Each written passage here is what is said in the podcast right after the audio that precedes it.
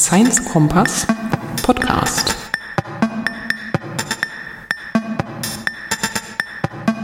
Ja, hallo Freunde des Podcasts. Mein Name ist Iris Wesolowski und wir sind bei der Folge Nummer 12 im Februar 2020. Frohes neues Jahr.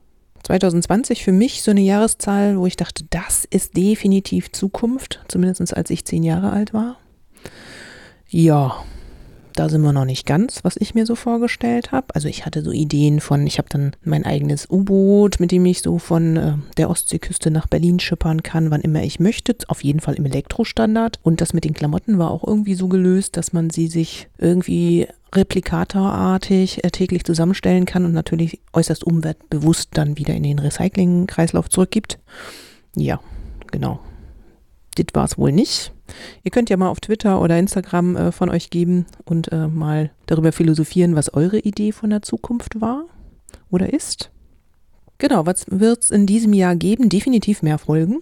Es geht natürlich wieder um Wissenschaft, Citizen Science. Wer auf Instagram folgt, dem Science Kompass, wird vielleicht schon mitbekommen haben, im letzten Jahr oder das Jahr davor auch schon, habe ich mir den Fokus gelegt auf so DIY, Do-it-yourself, mach mal selber was Projekte, vor allen Dingen zum Thema Garten und ähm, nachhaltiges Wirtschaften im eigenen Garten, Dinge selber bauen vom Frühbeet. Äh, da stehen auch neue Projekte an, also bis zur Bienenzucht. Ich habe beschlossen, 2020 endlich das Imkern umzusetzen und habe mich jetzt auch schon mit meinem heimischen Imkerverein äh, verknüpft und verbandelt und werde da Anfang März äh, mal aufschlagen und äh, an einer Veranstaltung teilnehmen und hoffe, dass ich dann einen Bienenpaten oder eine Bienenpatin finde, mit der ich dann auch podcasten kann.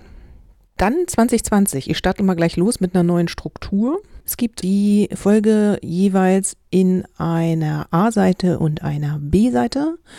Das hat einfach den Grund, dass ich nicht immer Interviewpartner finde und ich hoffe einfach, dass ich mit so einer bisschen flexibleren Struktur, die aber trotzdem für euch verständlich ist, mehr Folgen produzieren kann. Die A-Seite soll sich einfach mit Themen beschäftigen, die seit der letzten Podcast-Folge in Wissenschaft, Citizen Science, DIY, Garten und Nachhaltigkeit saisonal äh, relevant ist. Und ich werde da versuchen, Beiträge zusammenzustellen. Und die B-Seite wird ganz klassisch, wie vorher auch, ein Interview sein, das gerne auch ein eigenes Thema hat. Also ich mache jetzt keine thematischen Folgen, die alle total zusammenpassen, sondern äh, werde mir da auch erlauben, durchaus ein bisschen durcheinander zu sein. Dann finde ich einen schönen Trend zu sagen, wer einen so über die letzte Zeit beeinflusst hat und wen man einfach mal herausheben will an Vorbildern. Wenn ihr mal auf die B-Folge oder die B-Seite schon geschaut habt, geht es heute vor allen Dingen auch um Vorbilder und ich glaube, man muss das viel mehr benennen, wer einen eigentlich auch so beeinflusst, was für Sachen man so schaut und ähm, woraus man sich auch selber so seinen Meinungspool und seine Filterblase zusammenbastelt. Deswegen gibt es am Ende zwischen A und B die Empfehlungen oder die Vorbilder des letzten Zeitraums. Wie immer, der Podcast finanziert sich aus euren freiwilligen Beiträgen, die ihr natürlich gegen Rechnung auch an mir äh, bescheinigt bekommen könnt. Alle weiteren Informationen findet ihr auf der Website sciencekompass.de unter freiwillige Zahlungen. Da findet ihr unter anderem auch noch all die Open and Free Software, die ich benutze. Ihr könnt auch gerne mal eine Spende oder einen freundlichen Kaffeegruß oder ein Biergeld an all die ähm, Mitschaffenden, die mir mit ihrer Free Software hier helfen und ihren freien Dienstleistungen diesen Podcast zu produzieren. Da findet ihr eine kleine Liste und die zugehörigen äh, Spenden- und Donation-Websites. Denn Open Software heißt nicht umsonst Software. Das heißt, nur jemand hat sozusagen die Arbeit schon mal im Voraus gemacht. Und ihr glaubt gar nicht, wie sehr sich Leute, die das in ihrer Freizeit tun und das auch gerne tun, freuen, wenn sie einfach mal ein bisschen Anerkennung kriegen und sei es nur 2,50 Euro oder 5 Euro oder, oder auch einfach nur ein freundliches Wort und ein Gruß und ein vielen Dank. Das betrifft vor allen Dingen auch Softwareentwickler im Bereich Medien, also der VLC-Player äh, ist zum Beispiel ein Projekt von einer einzelnen Person, wer das noch nicht wusste. Dann gibt es halt einfach diese klassische Schnittsoftware oder City, die von einem Team entwickelt wird und aktuell gehalten wird in den jeweiligen Standards, die sich ändern den Podlove Player, den ihr auf der Website benutzen könnt, dann den Subscribe-Button und all diese Projekte, die suchen auch immer Mitstreiter. Wenn ihr euch für sowas interessiert, äh, meldet doch euch einfach mal und erweitert das Team. Und ähm, ja, dies ein Aufruf, Support für open produzierte Inhalte und offenes Wissen. In diesem Sinne soll der Science Compass Podcast auch weiterhin mal grundsätzlich keine Hürde geben, um diesen Podcast zu abonnieren. Einfach über ein RSS-Feed, wisst ihr ja schon. Und natürlich bleibt die Website erhalten, sodass ihr auch auf der Website den Podcast-Player benutzen könnt, euch einfach auch Zusatzmaterial da klicken könnt oder einfach nochmal Links verfolgen. Wenn ihr einfach Folgen empfehlen wollt, dahingehend verlinken könnt ich weiß gar nicht, ob das alle von euch mitbekommen haben. Ihr könnt von der Website auch, das ist das Schöne an diesem Podcast-Player, wenn ihr bestimmte Stellen markieren wollt, wo ihr sagt, hier diese eine Stelle oder diese eine Folge wollte ich ab der Minute mal teilen, dann könnt ihr direkt dahin Pause drücken und oben aus der Browserzeile euch die, wie sagt man, die Zeitmarke ziehen. Also kopiert einfach den ganzen Link und da ist dann eine Zeitmarke drin und derjenige, der den Link klickt, landet dann direkt an der Stelle wie so ein Zitat. Das finde ich total schön. So, dann geht's jetzt los. Beginnen wir diesen Podcast mit einer einfachen Frage. Wie geht's euch heute so? Nein, ich frage euch nicht, ob ihr vom Coronavirus Covid-19, jetzt ja der neue Name, euch angefallen fühlt, weil ich habe festgestellt, wenn ich darüber einen Podcast machen wollte, würde ich die ganze Zeit den aktuellen Entwicklungen hinterherrennen. Da ist das Medium-Podcast, glaube ich, nicht so ganz geeignet. Es geht eher um die allgemeinere Frage, wie geht's euch? Hier so. Und ihr so? Diese Frage stellt nämlich ein bürgerwissenschaftliches Projekt, also ein Citizen Science Projekt, nämlich das Grippeweb. Das Grippeweb gibt es seit 2011, genauer gesagt seit März 2011 und das Grippeweb ist ein Online-Portal, das vom Robert Koch Institut in Berlin, also dem Institut, das sich auch um die großen Infektionskrankheiten und um die allgemeinen Gesundheitsbefindlichkeiten der deutschen Bevölkerung im Auftrag der Bundesregierung kümmert. Und das Robert Koch Institut hat sich überlegt, nicht nur Ärzte zu befragen und Praxen zu befragen, wie viele Infektionskrankheiten der oberen Atemwege gibt es überhaupt, einschließlich natürlich Grippe, aber auch ganz normale schwere Erkältungen, sondern sie haben sich überlegt, wir könnten natürlich auch Citizen Science machen und die Bürger direkt befragen. Und deshalb gibt es diese Plattform. Natürlich heißt sie nicht nur Grippeweb, sondern die Adresse ist grippeweb.rki für Robert Koch Institut.de. Und wenn ihr darauf geht, dann könnt ihr euch einerseits schon mal Informationen über die Grippe holen. Ihr könnt gucken, wie ist die Grippewelle, wann hat sie angefangen. Aktuell hat die Grippewelle bei uns in der zweiten Kalenderwoche, also im 7., 8. Januar rum 2020 angefangen. Und ihr könnt in den Wochenberichten schauen, wie entwickelt es sich gerade. Ihr könnt unter Materialien und Publikationen schauen. Da gibt es halt wissenschaftliche Abhandlungen darüber, welcher Grippeerreger gerade besonders relevant ist. Was ich ganz spannend finde am Grippeweb ist, dass man wirklich jeden Montag befragt wird. Die Vorgehensweise ist so, wenn man interessiert ist, seine Eigendaten einzugeben in den Datensatz, dann erfolgt das natürlich nicht personenbezogen, sondern man legt sich ein kleines Profil an mit einem wie auch immer gearteten Namen. Das Einzige, was stimmen sollte, ist die grobe Richtung, wo man herkommt. Man gibt nämlich seinen groben Bezirk an und man gibt so ein paar Auskünfte, in welchem Alter man ist. Und dann wird man einfach jede Woche gefragt, wie geht's dir? Hast du eine neue Erkrankung gehabt? Und dann wird man durch so einen Mini-Fragenkatalog durchgeleitet, wo auch man einfach abgefragt wird, ob man Halsschmerzen, äh, Erkältung hatte, Schnupfen, eine richtige Grippe, ob man beim Arzt war. Und das war es dann eigentlich auch schon. Und anhand dieser Daten kann das Robert Koch Institut äh, zusammen mit der Arbeitsgemeinschaft Influencer einfach eine Aussage darüber geben, wie sich aktuell unsere Erkältungen verbreiten.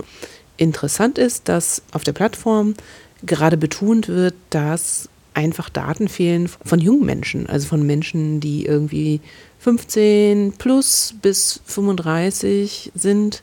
Das heißt, wenn ihr Lust habt, dann könnt ihr das tun.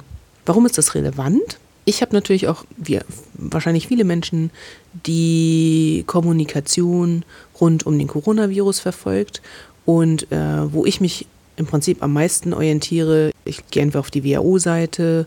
Die Weltgesundheitsorganisation hat eine Webseite in verschiedenen Sprachen, unter anderem auch in Deutsch. Und da kann man unter dem äh, Stichpunkt Coronavirus ein relativ großes Dashboard, also ein Dashboard ist eine Art Informationsbrett, also eine Informationswebseite, wo sehr schön visuell aufgearbeitet ist, wo befindet sich gerade der Coronavirus, wo sind sozusagen die relevanten äh, Erkrankungen, wo gibt es welche Zahlen. Da kann man halt einfach auch schauen, wie viele Neuerkrankungen gibt es, wie viele Todesfälle gab es. Wichtig ist dabei natürlich immer zu beachten, was auch in der letzten Woche durchaus relevant wurde, dass manchmal einfach durch Änderungen von Erfassungsverfahren, ich meine, natürlich ist die Plattform und die WHO darauf angewiesen, was die chinesische Regierung meldet, einfach auch zu schauen, wenn große Sprünge da sind, wo kommen diese Sprünge her?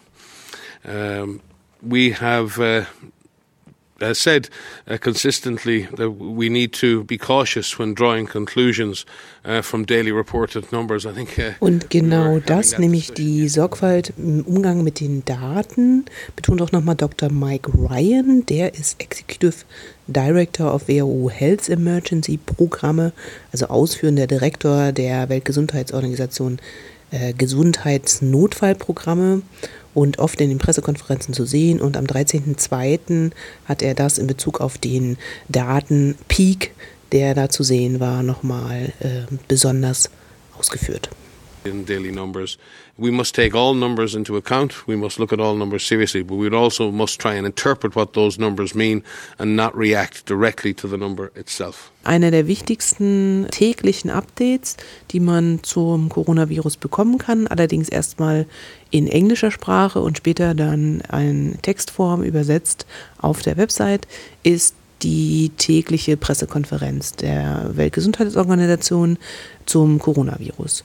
The, the the group really tried to focus in on what were the most urgent things and in truly listening first of all and foremost to our frontline colleagues in China. Am 13. Februar zählt Dr. Ryan von der WHO die dringendsten konkreten Aufgaben der beteiligten Spezialisten im Kampf gegen eine drohende Pandemie auf und er sagt, Nummer eins ist einfach gut zuhören, den Kollegen vor Ort in der ersten Reihe. Was brauchen sie am dringendsten in den Kliniken? Was brauchen die öffentlichen Gesundheitsarbeiterinnen? Uh, and clearly, the demands that are coming from them is better diagnostics, diagnostics that can be used uh, in the front line in emergency rooms so we can make quicker decisions. Gefordert wird von denen eine bessere Diagnostik, eine Diagnostik, die es erlaubt, äh, schnell zu testen und schnell Entscheidungen zu treffen in den Notfallräumen. Es gibt zudem einen dringenden Bedarf, klinische Studien, die gerade erst starten, zu erweitern, um dann auch gleich mit gleichen Protokollen und Abläufen in allen Ländern Daten zu den Wirkstoffen und Medikamenten, die aktuell ausprobiert werden äh, und getestet werden, zu erfassen. So we can pool data around the drugs that are being tried and tested. We've got some uh, standard uh, antivirals that have been used in the past in MERS and SARS that are being tried. We've also got some anti-HIV drugs that are being used and tried. Da gibt es ja Medikamente aus den Virusinfektionszeiten von SARS und MERS. Auf der öffentlichen Gesundheits Seite besteht der Bedarf zu verstehen, wo entwickelt sich diese Epidemie hin? Was könnten wir nicht in den Daten sehen? Gibt es einen Eisberg und wie groß ist dieser mögliche Eisbergeffekt im aktuellen Datenbild? Das heißt, wo sind Fälle, die nicht registriert sind und wie viele sind es? Wichtig ist, einen Test zu entwickeln, der es erlaubt, Bevölkerungsgruppen zu testen und zu sehen, wie viele Menschen wurden eigentlich über einen längeren Zeitraum infiziert um vorhersagen zu können, wo entwickelt sich so eine Epidemie eigentlich hin, also wie ist ihre Natur und dann die offensichtliche Arbeit, die tierische Quelle zu identifizieren. If there is a source out there in the animal kingdom, we better identify it because if we end this epidemic uh, with all of the hard work, we don't want to be exposed to another. And then there are the bigger questions uh, that need to be answered, uh, vaccines uh, and new drugs, and they're going to take a lot longer to come on stream. But it doesn't mean we can wait. We have to make big decisions now around the best candidate vaccines, and they're going to require huge Die größte Aufgabe natürlich, einen Impfstoff zu entwickeln, zu entscheiden, welches sind die aktuell vielversprechendsten Kandidaten in der Forschung und in diese zu investieren. Und für dieses Investment braucht es große politische Entscheidungen, and we may have to invest in, in multiple candidates without any certainty that one of them will work. And they're, they're big decisions, and they're not just made by the private sector. The state sector is going to have to get involved to stimulate and take some of the risk with the private sector to advance uh, those potential candidates. So there are big policy decisions to come, and they need to be made early in order to drive the innovation. So there is an urgency. Ein wichtiger Punkt, den Dr. Ryan noch ansprach, war, wir müssen dringend besser verstehen, wie die Bevölkerung auf diesen Virus reagiert, was funktioniert in der Risikokommunikation und was ängstigt einfach Menschen. Uh, what's working in terms of risk communication? What's scaring people in terms of misinformation? we need a vaccine against misinformation as well. Wir brauchen einen Impfstoff gegen Missinformation. Uh, and in that sense, we need a, a communications vaccine. We need to be able to communicate in a much more effective way. Und in diesem Sinne brauchen wir einen Kommunikationsimpfstoff, der uns erlaubt, wesentlich effizientere Weise zu kommunizieren. Zudem äh, kam in der Pressekonferenz nochmal die Diskussion um den Eisberg auf, also wie groß ist die Wahrscheinlichkeit, dass es Fälle gibt, die nicht in der chinesischen Statistik enthalten sind. Äh, dazu hat Dr. Ryan noch etwas Allgemeineres gesagt. Zu diesem Zeitpunkt war die Delegation der Wissenschaftler, die nach China gereist ist, um genau auch das zu eruieren, noch nicht wieder zurück. Die sind erst am 25. Februar zurückgekehrt und äh, zu der Pressekonferenz erzähle ich später noch mal ein bisschen was. Ähm, grundsätzlich war die Aussage, dass genau diese Sachen, die auch das Grippeweb macht, nämlich die Untersuchung der normalen Wintergrippesaison und die gemeldeten Erkältungsfälle durchaus ermöglichen abzuschätzen, ob es eine Dunkelziffer gibt, weil wenn sich in diesen Daten im Vergleich zu anderen Referenzzeiträumen der vorherigen Jahre immense Unterschiede ergeben würden, dann könnte man darauf schließen, dass das eine Dunkelziffer ist, die man noch nicht erfasst hat. Und im Moment sagen die Daten das aber nicht, denn auch die Untersuchungen in China, Singapur und Hongkong in den Notfallambulanzen zeigen keinen Verdunklungseffekt. Aber das ist natürlich keine Garantie. Und hier schließt sich so ein bisschen der Kreis zum Grippeweb, womit wir eigentlich begonnen haben in diesem Podcast, nämlich so ein kleiner Baustein als Kommunikationsvakzin ist dieses Grippeweb. In diesem Sinne wäre es schön, wenn ihr daran teilnehmt, besonders wenn ihr zwischen 15 und 30 Jahre alt seid. Welcome, everybody, to this press conference to hear the findings from the joint mission, the uh, WHO led international expert mission, a joint mission with the Chinese government to investigate and look at all the issues around the coronavirus outbreak in China. Uh, we have, as you, uh, needs no introduction, Dr. Bruce Aylward, who led the mission and is fresh off the plane. Und abschließend zum Thema Coronavirus möchte ich euch noch die Pressekonferenz vom 25. Februar empfehlen zu hören. Und zwar berichtet da der Leiter der internationalen Expertendelegation, die sich zum lang in China aufgehalten haben und alle möglichen Aspekte des Coronavirus-Ausbruches und der Handhabung durch die chinesische Regierung und die chinesischen Ärzte und äh, das medizinische Personal ähm, erforscht, eruiert, hinterfragt hat und da ein sehr beeindruckendes Bild von China und seinen Fähigkeiten mit so einem großen Ausbruch eines unbekannten Viruses umzugehen, wiedergegeben wird. Also ich war echt ein bisschen beeindruckt und äh, bin es immer noch und zweifle ein wenig, ob wir als Deutsche oder als EU in der Lage sind, so ein Maß an Disziplin, Technologietransfer und Bevölkerungsmitarbeit zustande bekommen. Ich glaube an uns, aber ich kenne auch ein paar Pappenheimer In diesem Sinne möchte ich euch das empfehlen, selber zu hören. Ist in Englisch, gibt es auch noch nicht transkribiert. Diese Expertenkommission hat einen Bericht geschrieben. Der Bericht liegt im Moment der WHO und China vor und wird dann eventuell freigegeben. Das wird nochmal interessant, was da dann auch im Detail drin steht, weil natürlich 20 Experten zu verschiedenen Teilbereichen äh, dort ihre Meinung und ihre Einschätzung der Situation wiedergeben. Aber da ich diesen Podcast fertig bekommen möchte, beende ich jetzt für meinen Teil den Corona-Part und wünsche euch viel Gesundheit, bleibt gesund, versucht nicht so viel zu hamstern und überlegt euch schon mal, in welchem Bereich ihr vielleicht volontieren wollt. Ich glaube, ich bin im Bereich äh, fliegender Kurier für Einkäufe doch ganz geeignet.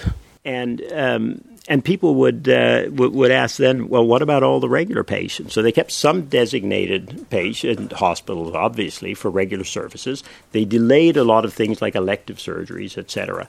But then a whole chunk of work, and, and, and, and someone in one place said 50% of their consultations are now done online. They just moved a whole bunch of what was normally done physically online to be able to keep the regular health services going, prescriptions turned over, et cetera, in a very orderly manner.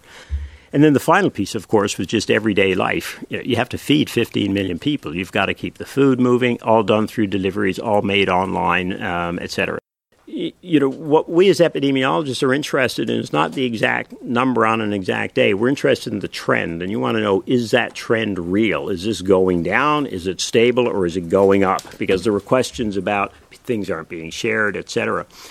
And so when we dug into that, we, we looked at you know multiple different. There's multiple different ways you can try and get a sense of where the trend is going. Um, and one thing you can do is you can talk to doctors who are seeing patients who are running these massive uh, uh, uh hospitals, and you know everywhere you are hearing the same thing um, that you know, we have open beds.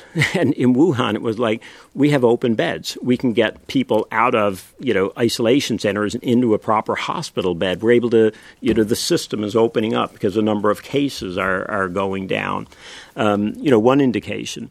Um, another one we looked at was uh, they've established what they call fever clinics, and these are places where if you have a fever, you go and they assess you, and um, they do a CT scan very quickly. Uh, they do uh, to see whether or not um, you've got the telltale uh, marks of, of COVID nineteen disease, and um, which is amazing story in itself, but uh, and then, and then uh, at these fever hospitals, then a decision is made. They do the test, whether, whether or not you need the test, and then they do the test, and then whether or not you need to be isolated in a facility, et cetera. So uh, the, another thing we looked at, well, how many people are getting tested? Because what's happened is, um, as people have, you know, this mobilization of the community has happened, there's been more and more people who want to be tested, quite frankly. And so they've been going and, and, getting tested. The numbers have been going up and up and up in terms of people getting tested. Initially, and at one point it peaked at about, I think, 46,000 people were being tested uh, almost daily across the country, huge numbers. And then it's down, uh, when we looked at about a week and a half ago, down to 13,000. It was going down like that. And when we went and talked to the people at the fever clinic, you know, they were sitting there not scanning people or not testing people. And they said, you know, this is a change. We had lines and, and, and they aren't there anymore. And that's the second indicator that that is real. It's coming down. And then a third indicator, which was interesting, I, I, I spoke to, um, and again, I mentioned this yesterday, so sorry to be redundant, um, a, uh, a, fantastic researcher, a, a, man called Xiao Bin, who is running a remdesivir trial on severe and, and mild cases in Wuhan. And it's being done in Wuhan, of course, because that's where you have the highest number of cases, you get the fastest enrollment, and we try and get an answer on this. Um, uh, uh, you know, interesting drug as quickly as possible. And uh, uh, so, so while I was talking to him, I said, "So, how is enrollment going?" And he said, "It's a challenge. It's slowing down. It, it has slowed down because there are not enough new patients that we can actually recruit into the trial." So, you know, this all comes back to that question of, "Is this real?" Is what I described to you, you know, this extraordinary mobilization to impl- implement fundamental public health principles and approach in the absence of a vaccine or a uh, or, or, or drugs, you know, in the presence of a respiratory disease. Can this bring this down? And it can.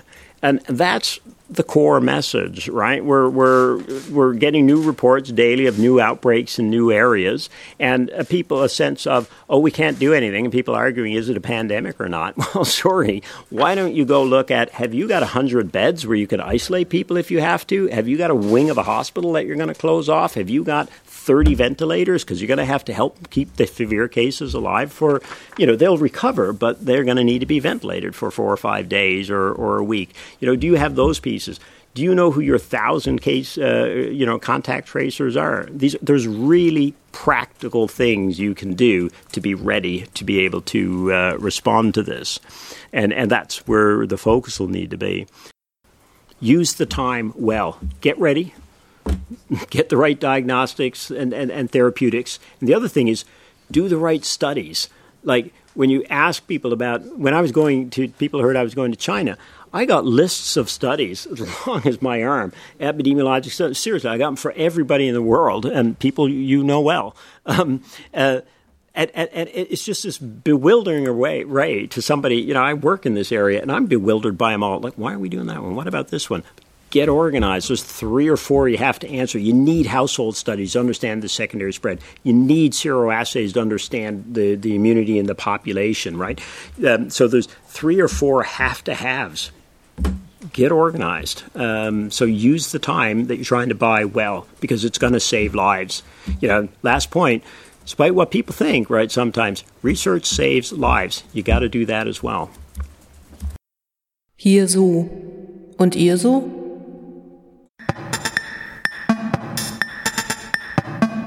Science Kompass Podcast.